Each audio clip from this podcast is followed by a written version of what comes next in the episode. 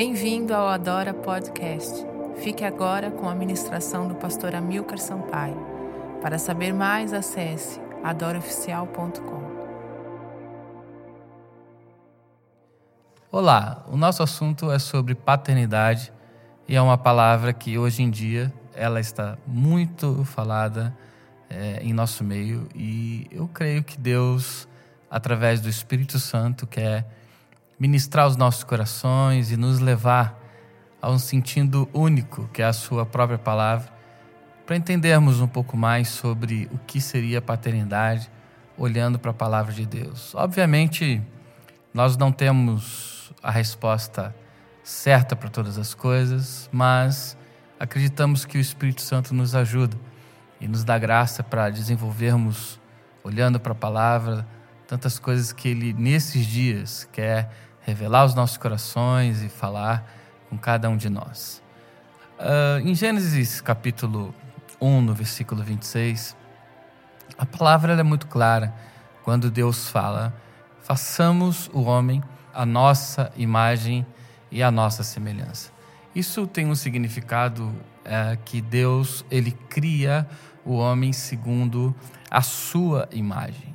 Isso é, fala que Deus, então, ele cria o homem à sua semelhança, à sua genética, às suas características. Gênesis é, significando o princípio de todas as coisas, a base de todas as coisas, nos fala assim profundamente de como todas as coisas foram criadas. E se falando do homem e também da mulher, nós vemos que Deus então ele faz a sua criação segundo a sua imagem, a imagem dele. Uh, interessante ver o quanto que uh, Deus ele uh, tem na sua criação um modelo muito específico e dentro de um propósito muito claro que estava no seu coração. Eh, Deus ele cria então o homem com uma semelhança com características como bondade, amor, uh, mansidão, uh, fidelidade, perseverança, tudo aquilo que o Senhor é. Uh, vamos lembrar um pouco o próprio Senhor Jesus, quando ele inicia ali no Sermão da Montanha a falar dele, a falar de princípios. E Jesus começa a falar: bem-aventurado, muito feliz é o homem que é manso, é humilde. Jesus estava falando dele, da sua natureza, da natureza que é a natureza de Deus. Então, é, é muito claro o quanto que Deus faz o homem. Por exemplo, uh, Deus é bom, o homem, então, é bom. Por quê? Porque é a natureza de Deus. Deus cria o homem segundo as suas características. A glória de Deus, a glória do Pai, estava sobre aquele momento o filho, Adão, o único filho, Adão, a criação de Deus, Adão, a imagem de Deus, Adão, aquilo que estava no coração de Deus naquele momento, sendo feito da melhor maneira, uh, em algo santo, em algo direcional, em algo que tinha um propósito, em algo que tinha um amor inconfundível, incomparável, uh, mas as coisas elas não ficaram dentro dessa normalidade. Depois que Deus cria o homem, a sua imagem e a sua semelhança, com as suas características e desenvolve nele aquilo que estava no coração de Deus, nós já vamos ver que o inimigo, usando a serpente, usando uh, aquele momento para trazer uma dúvida, para trazer uma inconstância, para trazer uma mentira, para trazer uma desobediência, ele consegue tocar, sim, nas características na qual Deus cria o homem. Quando a palavra fala em Gênesis capítulo 3 é, é, sobre a queda do homem, nós vemos é, uma conversa num tom de muita mentira, num tom de muita é, é, é, inconstância, instabilidade. Quando a serpente ela começa a semear uh, sobre toda aquela conversa é, algo que poderia ser uma verdade ou poderia ser uma mentira. Só que Deus ele é único. Deus ele não mente. Deus ele é verdadeiro. O inimigo não. O inimigo, ele é o pai da mentira. E por isso ele lança sobre o coração de Eva uma mentira. Ele lança uma dúvida no ar. Ele lança sobre Eva aquilo que ele mesmo é, da sua inconstância. Vejamos. A palavra fala então, Gênesis capítulo 3, versículo 1: Mas a serpente mais sagaz que todos os animais selváticos que o Senhor Deus ele havia feito, disse à mulher: É assim que Deus disse: Não comereis de toda árvore do jardim? Respondeu-lhe a mulher: Do fruto das árvores do jardim podemos comer. Mas do fruto da árvore que está no meio do jardim, disse Deus: Dele não comereis, nem tocareis. E para que não morrais. Então a serpente disse à mulher: É certo que não morrereis. Isso é um ambiente de mentira. Nesses dias, é, nós olhando para as nações e para alguns lugares, nós vemos que existem muitos ambientes que têm ali a mentira no meio. É, isso tudo uh, é algo peculiar a Satanás. Satanás não anda por um propósito, Satanás não anda por uma direção, por um objetivo claro que está no coração de Deus. Então, nesse momento, no capítulo 3, ele lança toda essa questão de dúvida sobre aquela atmosfera, sobre aquele lugar, para que a mulher acolhesse aquilo no coração e assim ela tornasse em é, é, é prática de um erro né, que nós chamamos de pecado, que ela desobedecesse a palavra de Deus, que ela duvidasse. E isso se tornou real naquele momento.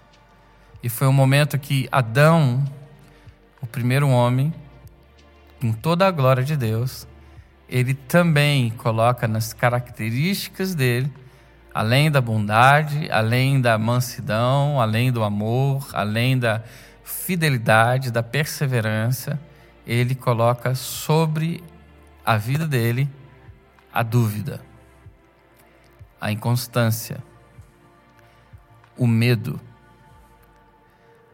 as dificuldades de chegar em objetivos. É isso que estava naquele momento sobre aquele lugar. Adão coloca então sobre ele essas características. Ele abre um espaço sobre ele nessas características. A genética do homem não foi criada assim. O DNA, o ADN do homem não foi criado assim. Deus criou o homem à sua semelhança. Deus criou o homem com um propósito. Deus criou o homem com uma direção. Deus criou o homem para ele chegar no objetivo que estava no coração de Deus. Uh. Mas o homem, ele, nesse momento, cai. A corrupção do gênero, do gen, da genética. E se falando de genética, a gente vai entender que genética é a formação, é a identidade e são é, as características que são formadas o homem. Então, é, nesse momento da queda, as características do homem, da mulher, já não eram mais as mesmas. Nós não podemos parar e dizer que o homem perdeu a bondade. O homem perdeu uh, a obediência. Não. Mas o homem incluiu uh, dentro da sua genética uh, a desobediência ele também abriu espaço que nós podemos também duvidar. Oh, nós podemos também é, caminhar como pessoas fiéis e também infiéis. Isso foi aberto naquele momento. A criação de Deus sofreu um abalo, abriu-se brechas, o homem recebeu toda a carga no seu DNA, no seu ADN de corrupção da genética naquela geração. Aquela geração estava sendo já transformada não só mais naquilo que Deus cria, mas uma transformação que tocou o interior da vida deles. Isso é muito sério. O homem ali, é, daquilo que o pai geneticamente lançou sobre eles os fundamentos, a criação, já não era mais o mesmo. Nós muitas vezes nos perguntamos uh, como é que crianças, por exemplo, eu tenho um, um filho chama Natan, meu filho mais novo. Uh, e Natan, com lá seus três, quatro anos, a gente já percebia que Natan era um menino muito bravo, muito agressivo. É... Eu não ensinei isso ao meu filho. Aliás, uma criança. Da onde vêm essas coisas? Da onde que vem é, essa genética tão forte sobre o ser humano que ele já nasce dessa maneira? Quando nós olhamos Davi, a gente percebe que Davi ele diz, ele escreve algumas coisas como de um modo terrível eu fui criado, ainda no ventre da minha mãe. Uau, como que Davi ele viu, ele entendeu, ele percebeu que na sua genética ele já tinha dificuldades de adorar o Senhor daquele jeito. Davi tinha dificuldades de obediência, de santidade. Mas ninguém nasceu querendo isso. Nós não podemos dizer que uma criança, ela nasce e desenvolve a sua vida querendo a subversão de valores. Mas isso já está impregnado no nosso DNA. O homem humano, ele nasce com essas características. E o quanto que Deus, ele quer tocar nas nossas características nesses dias. Eu tenho ouvido falar muito sobre paternidade, mas eu tenho uma dificuldade muito grande de entender que paternidade, em primeiro lugar, é uma palavra para que ela seja banalizada, até porque Deus é Pai. Ele que é o Criador, Ele que é o maior Pai, Ele que é, tem esse dom sobre Ele. Oh. Paternidade é algo que Deus tem querido restaurar nesses dias. Porque a corrupção da genética, ela é algo que está aí. Ela é algo que uma criança, ela já nasce de uma maneira que ela precisa da glória de Deus. Ela precisa da restauração, da presença de Deus, do ensino de Deus, da palavra de Deus, da educação de Deus, da formação de Deus, da identidade de Deus. Em Gênesis 3, Adão e Eva estavam perdendo a sua genética daquilo que Deus criou, a sua identidade, a sua formação maior que era a semelhança. É como se olhasse a um espelho e visse o homem natural sendo ali criado da mesma maneira. Adão e Eva estavam perdendo isso sobre a sua vida. Depois da desobediência, além dessas características, elas iniciarem a serem é, inclusivas à, à vida do homem, nós também vemos, olhando para a palavra de Deus, que o próprio Senhor trouxe uma direção sobre tudo aquilo. A palavra diz que a mulher, por exemplo, começaria a ter dores na sua gestação. A terra, ela estava sofrendo também mudanças. A terra também, ela estava sendo sofrida por causa disso. A palavra fala assim em Gênesis 3:17. E Adão, e a Adão disse: Visto que antecedeste a voz de tua mulher e comestes da árvore que eu te ordenara que não comesses, maldita é a terra por tua causa. E em fadigas obterás dela o teu sustento, e durante os dias da tua vida ela produzirá também cardos, abrolhos, e tu comerás de toda a erva que está no campo. Dessa maneira que as dificuldades elas começaram a, a serem eh, evidentes ali é, em toda a atmosfera da desobediência da palavra que Deus tinha dado para o homem e também para a mulher.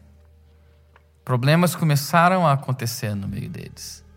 Eles receberam também uma palavra de Deus, de que o fruto daquilo que eles semearam não seriam de coisas boas, seria também de coisas ruins sobre eles.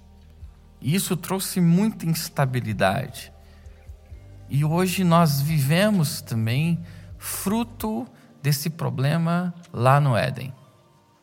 O homem, nós também recebemos daqueles dias ali dificuldades em que Deus foi direcional. Ele deu uma palavra. Paulo fala de Deus não se zomba aos Gálatas. Aquilo que um homem semear, é isso que o homem colherá. Isso é a lei da vida. O que plantamos, colhemos. Adão e Eva já estavam colhendo frutos ruins da sua inconstância, da sua desobediência, que a serpente, que Satanás lançou nas suas características. E que Deus não cria o homem dessa maneira. O quanto Deus quer nos restaurar. Eu fico imaginando Deus como Pai, o quanto que Ele deseja restaurar nossas vidas, o quanto que Ele é absoluto em querer restaurar a vida do ser humano. Uh, o quanto que Deus ele tem o desejo de restaurar as nossas vidas nesses dias. O quanto é o desejo de Deus ministrar teu coração, o meu coração, e trazer uma profunda restauração nas nossas características. E muitas vezes as pessoas me perguntam por que que são assim. Por que, que o meu filho é assim? Por que, que eu nasci assim? Nós nascemos pelo desenvolvimento de que lá no início houveram alguns problemas. E esses problemas vêm sendo desencadeados entre as gerações que têm recebido tantos problemas nas suas características. E essas características têm tocado a humanidade de uma tal maneira que leva o homem a passar por momentos, dificuldades e tantas coisas ruins. Como Deus quer tocar a tua vida. Como Deus quer tocar a tua história. Como Deus quer tocar a minha vida. O desejo de Deus em Cristo é te tocar, é ministrar teu coração, é ministrar o teu interior. As pessoas não nascem assim, querendo viver dessa maneira, mas existe um início, existe uma palavra lá no início de todas as coisas. Existe, podemos dizer assim, uma, uma estrutura, uma, uma plataforma aonde foi ministrado, falado, tocado, e isso está ali. Gênesis fala no início de todas as coisas como que a vida foi construída dessa maneira. De Deus santo criar coisas santas, mas o inimigo entrando através da serpente, lançando dúvidas, uh, conseguindo entrar em características, tocando o homem em suas características e colocando as suas características também no meio ali daquilo que Deus criou. Isso são problemas. Podemos dizer que são problemas que são existenciais aos nossos dias. O quanto Deus quer tocar. O quanto que a palavra ela é real. Olha só como que esse texto ele nos esclarece o que Deus fez e o que Deus não fez. Gênesis capítulo 3, versículo 8, a palavra diz assim: Quando ouviram a voz do Senhor Deus que andava no jardim, pela viração do dia, esconderam-se da presença do Senhor Deus, o homem e sua mulher, por entre as árvores do jardim. E chamou o Senhor Deus ao homem e lhe perguntou: Onde estás? E ele respondeu: Eu ouvi a tua voz no jardim, e porque eu estava nu, eu tive medo e me escondi. Deus não cria o homem assim. O homem, Adão, filho, não existia a menor possibilidade na criação de Deus até a queda do homem necessitar ter vergonha da sua nudez. Mas o homem descobre a nudez depois que ele come aquele fruto. Ele descobre a maldade. Ele descobre a malícia. Ele coloca sobre ele tu, malícia. Deus não cria um homem para isso. Deus cria um homem para ser filho, para caminhar com ele, para ter uh, uma aliança de filho de caminhar uh, como um filho amado. Mas o homem não. O homem ele tem medo. O homem ele se esconde. E o homem não precisava dessas coisas. O homem não foi criado para que se escondesse de Deus. O homem não foi criado para ter medo de Deus. Paulo diz para o seu filho na fé, Timóteo, você não precisa ter medo. Paulo chama Timóteo de filho. E Paulo diz: Timóteo, Deus, o Senhor, Ele não te deu o espírito do medo. Timóteo, Deus te deu o amor. Deus não, não nos, nos capacita dessa maneira. Deus, ele, ele não colocou essas coisas sobre as nossas vidas. Deus nos criou de uma essência santa, imarcessível, uma essência linda, uma essência é, é, com um propósito muito, muito bem esclarecido e específico. A palavra ela é muito clara quando uh, Paulo fala para Timóteo assim: porque Deus não nos tem dado espírito de medo, algumas versões covardia, mas de poder, de amor e de moderação. Segunda é, Timóteo capítulo 1, é, nós lemos o versículo 7. Deus tem nos dado poder, poder que está sobre os filhos. Deus, ele, ele quer restaurar isso em nós. Por que, que Adão ele se esconde? Porque Adão, com essas características, ele já estava tendo dificuldades de caminhar com o pai, como um pai. Quantos pais têm dificuldades de educar os seus filhos em uma verdade, porque eles mesmos já não receberam a verdade como uma verdade? A palavra fala que o diabo é o pai da mentira. e naquele momento ali de Gênesis capítulo 3, o pai da mentira, o, o, pai que é filho de, de uma única filha que chama mentira, ele já estava querendo formar ali mentiras tão claras, lançando sobre um homem dúvidas, inconstância, tirando do homem a capacidade de ser fiel, idôneo. Hum.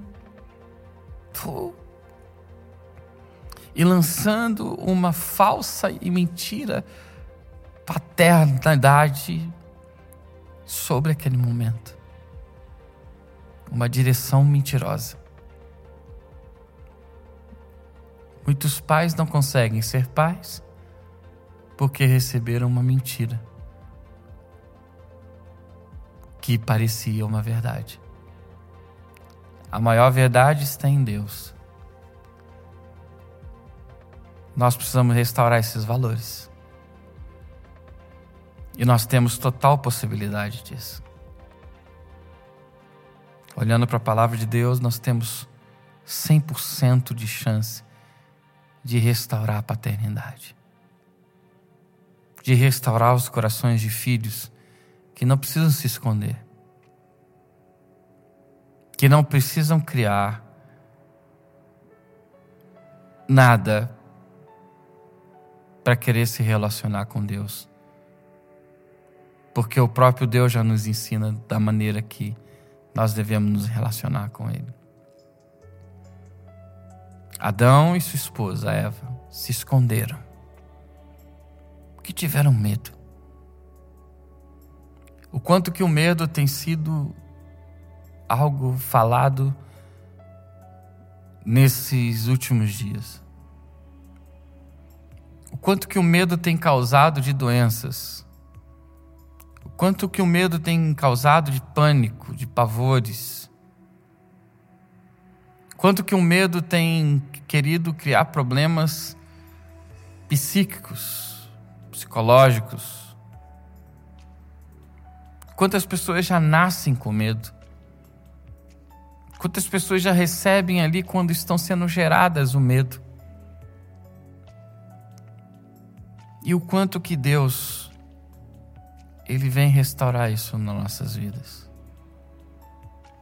Se Adão ele perde a confiança, o amor de caminhar com um pai que não vai exercer sobre ele nada além do que a sua paternidade e desenvolver sobre ele um relacionamento. Ah,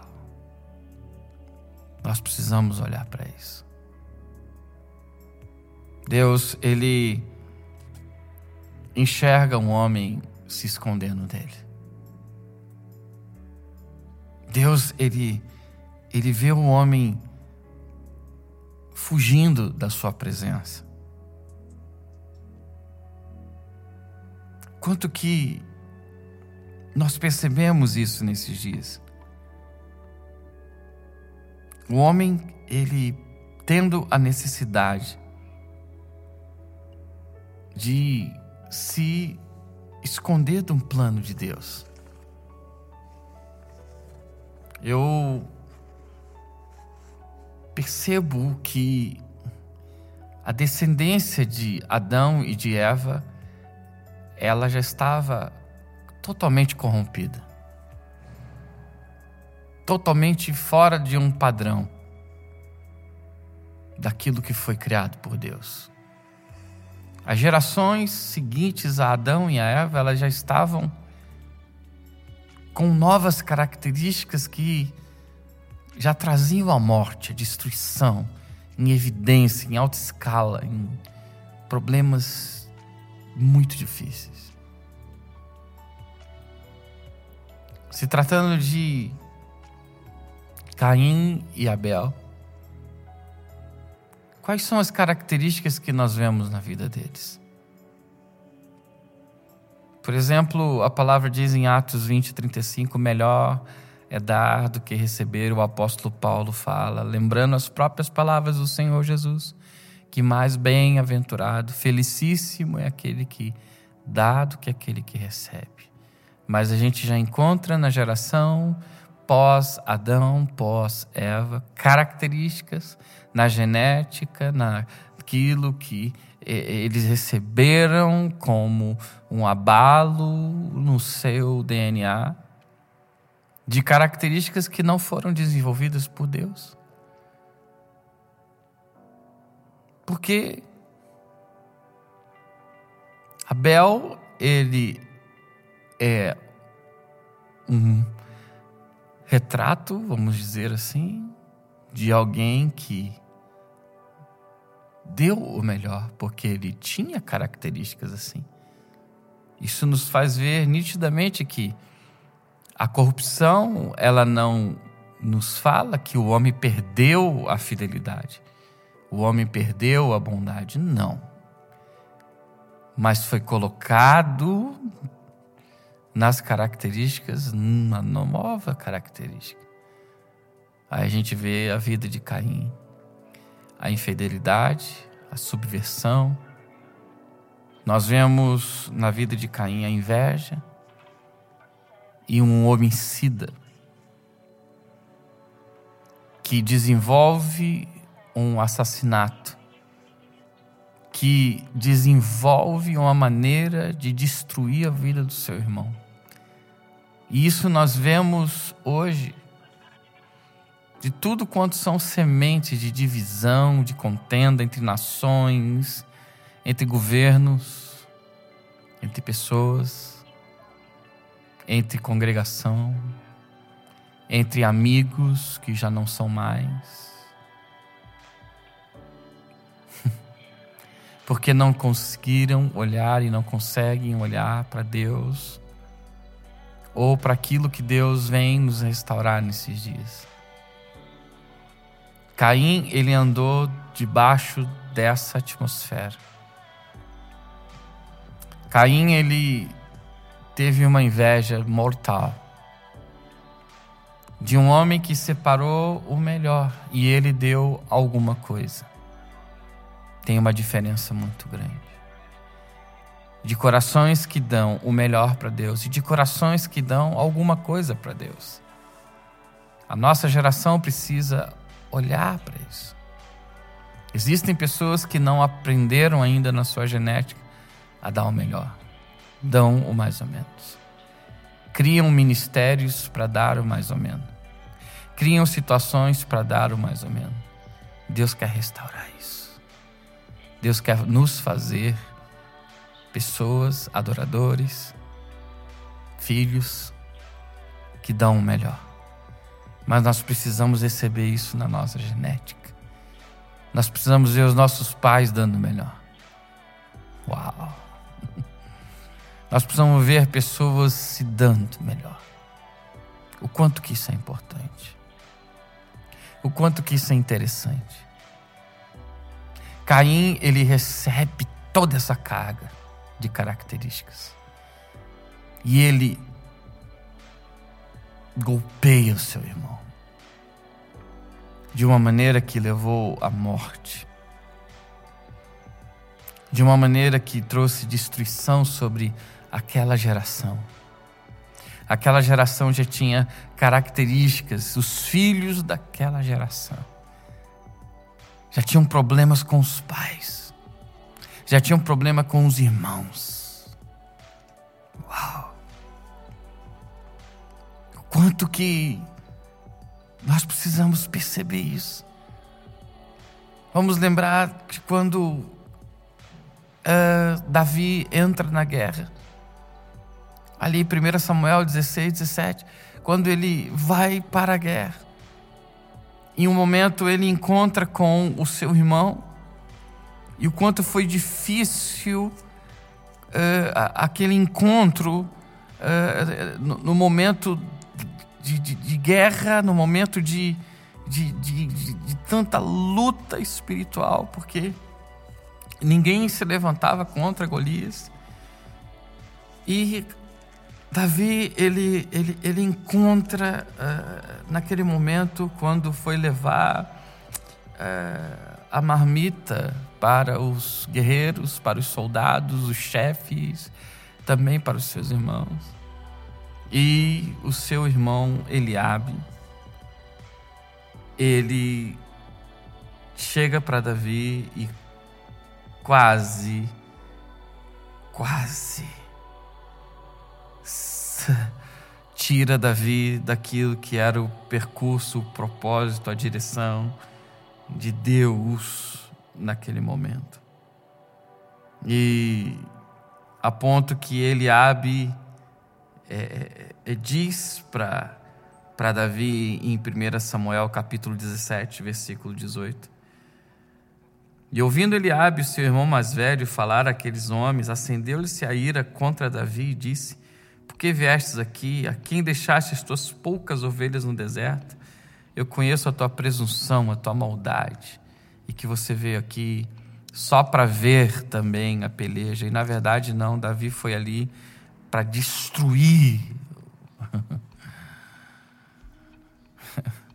a vida daquele gigante. Mas o quanto que já tinha uma ligação ali de divisões, o quanto que já era difícil relacionamento. Eliabe se levantando contra o irmão mais novo, falando-se de uma presunção que não existia, falando-se de algo que não estava ali sendo verdade. O quanto essas coisas estão no ar e tudo isso são características. E tudo isso são coisas que foram formadas em nós. E Caim, por isso, que destrói. A palavra fala em Gênesis capítulo 5, no versículo 3, é muito interessante esse versículo. A palavra diz assim: E viveu Adão 130 anos e gerou um filho à sua semelhança, conforme a sua imagem. Isso significa que já não era mais a, a, tão somente a imagem de Deus, mas a imagem de um Adão que já tinha características que não eram as características santas de Deus tão somente. Já havia características ali sobre ele que estava gerando filhos com problemas. O quanto precisamos ter um entendimento de que Deus quer restaurar essas coisas. Eu queria abrir um parênteses aqui e dizer para vocês Quantas pessoas me procuram ou já me procuraram para dizer como que eu vou conseguir mudar situações tão existenciais na vida da, da minha família, dos meus filhos, ou até na sua própria vida. Por causa da degradação do gênero, da genética humana. O homem que foi criado para ser bom já não é mais. O homem que foi criado para ser fiel já não é mais. Só fiel. O homem que foi criado para dar o melhor, ele já não consegue dar só o melhor, ele consegue dar o mais ou menos também. O homem que foi criado para obedecer, ele também ele tem a desobediência como algo muito forte no seu coração. Quantas pessoas têm buscado resolver esses problemas?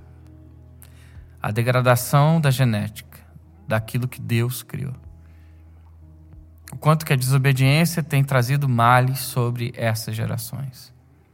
E o quanto que Deus tem 100% em nós para nos restaurar. O poder para restaurar. A graça, o amor para restaurar nossas vidas. Todas as perguntas que essas pessoas fazem a mim, eu consigo olhar para Caim para Abel, para gerações ali que foram criadas depois de Adão e ver que o homem precisa de restauração. O homem não nasce pedindo para ser. O homem já nasce assim. E ele precisa de olhar para algum lugar. Ele precisa de ensino. O homem precisa de direção. A genética, quando foi corrompida, ela, é, é, ela precisava de um novo tempo. Ela precisava de olhar para algum lugar e para esse lugar trazer um novo tempo. O quanto que as gerações sofrem por isso. O homem precisando de uma restauração que já não sabia como. Uma degradação tão forte a partir de Adão, transcorrendo seus filhos, seus netos, seus bisnetos, transcorrendo gerações que já nasciam com a maldade no coração, a ponto de que Deus olha para tudo isso, a corrupção da genética, das características do ADN, do DNA. E ele olha para Noé como alguma coisa que pudesse salvar tudo aquilo que estava sendo naqueles dias ali vivido com tanta intensidade.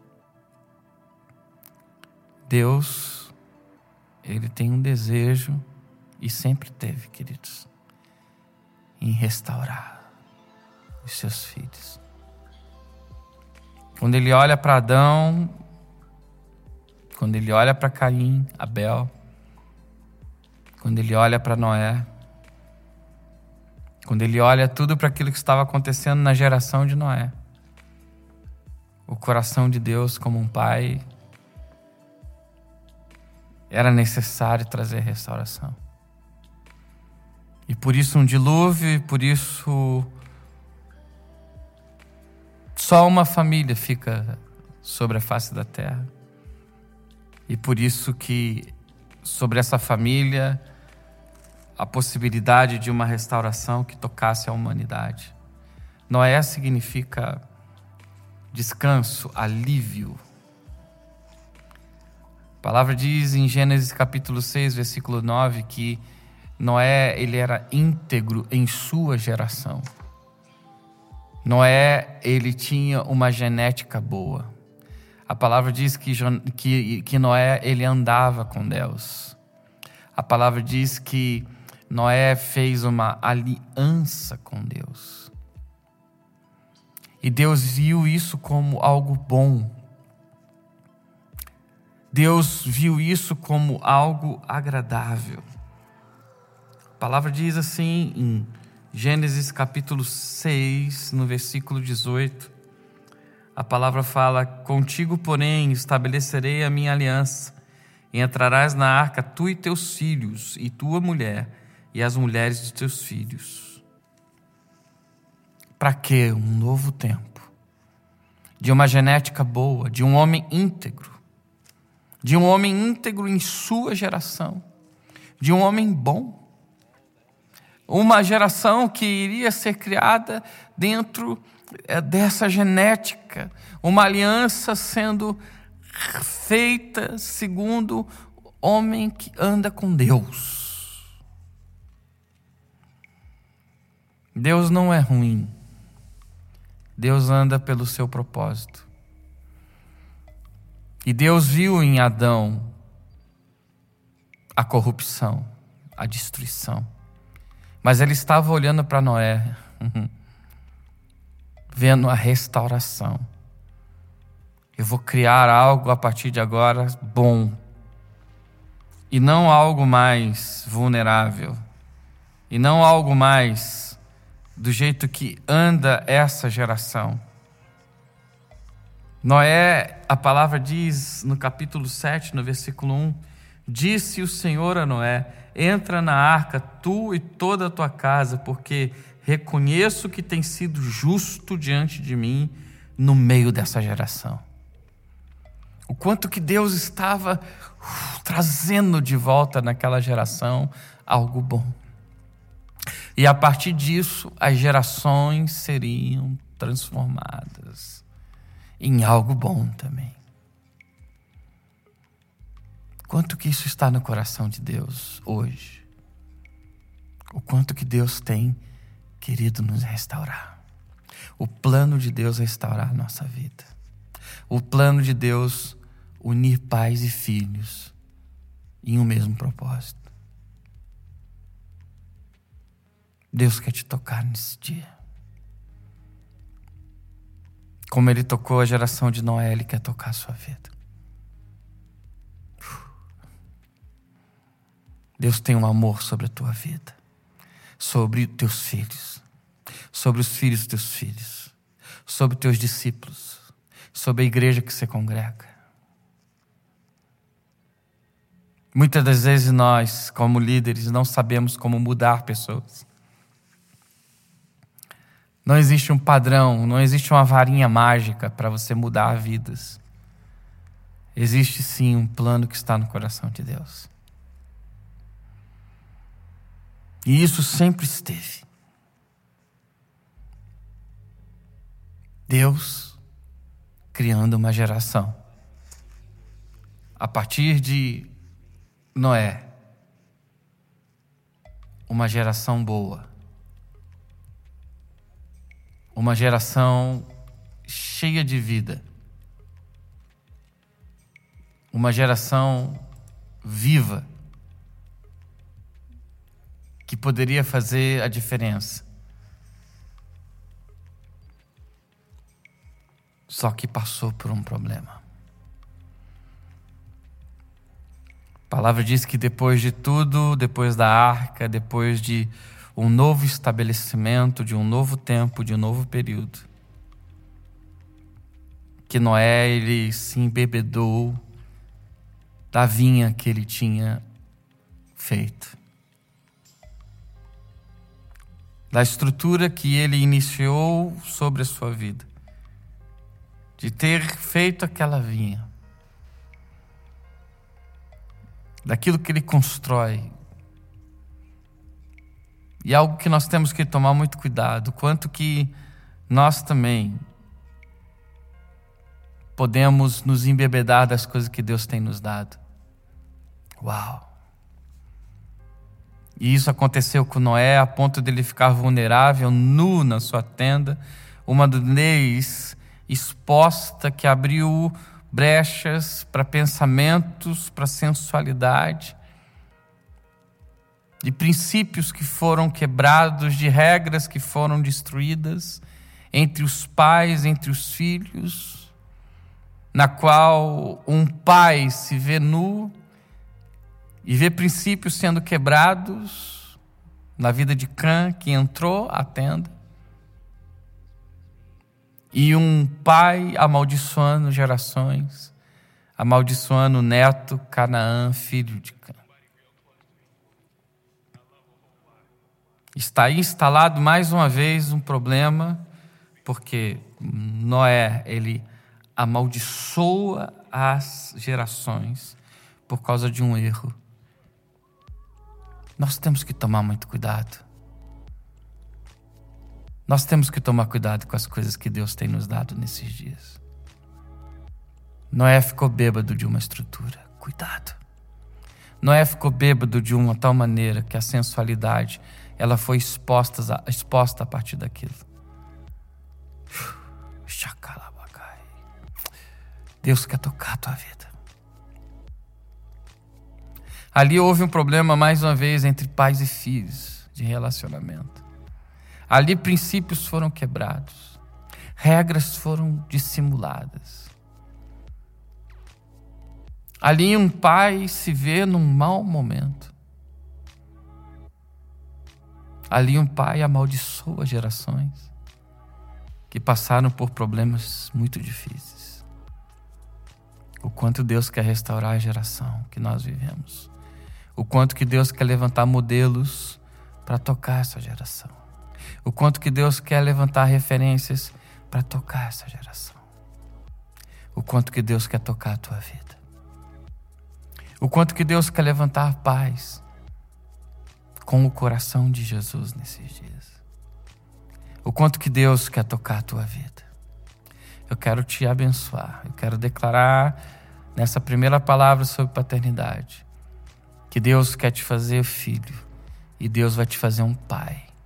Que você vai ser um exemplo, uma referência nesta geração. Onde as pessoas vão aprender de você e serem tocadas. Através da palavra de Deus, através da palavra de Jesus, através do Espírito Santo de Deus. Que Deus te abençoe.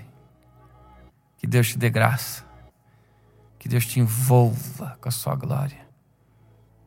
No nome de Jesus. Deus abençoe. Amém.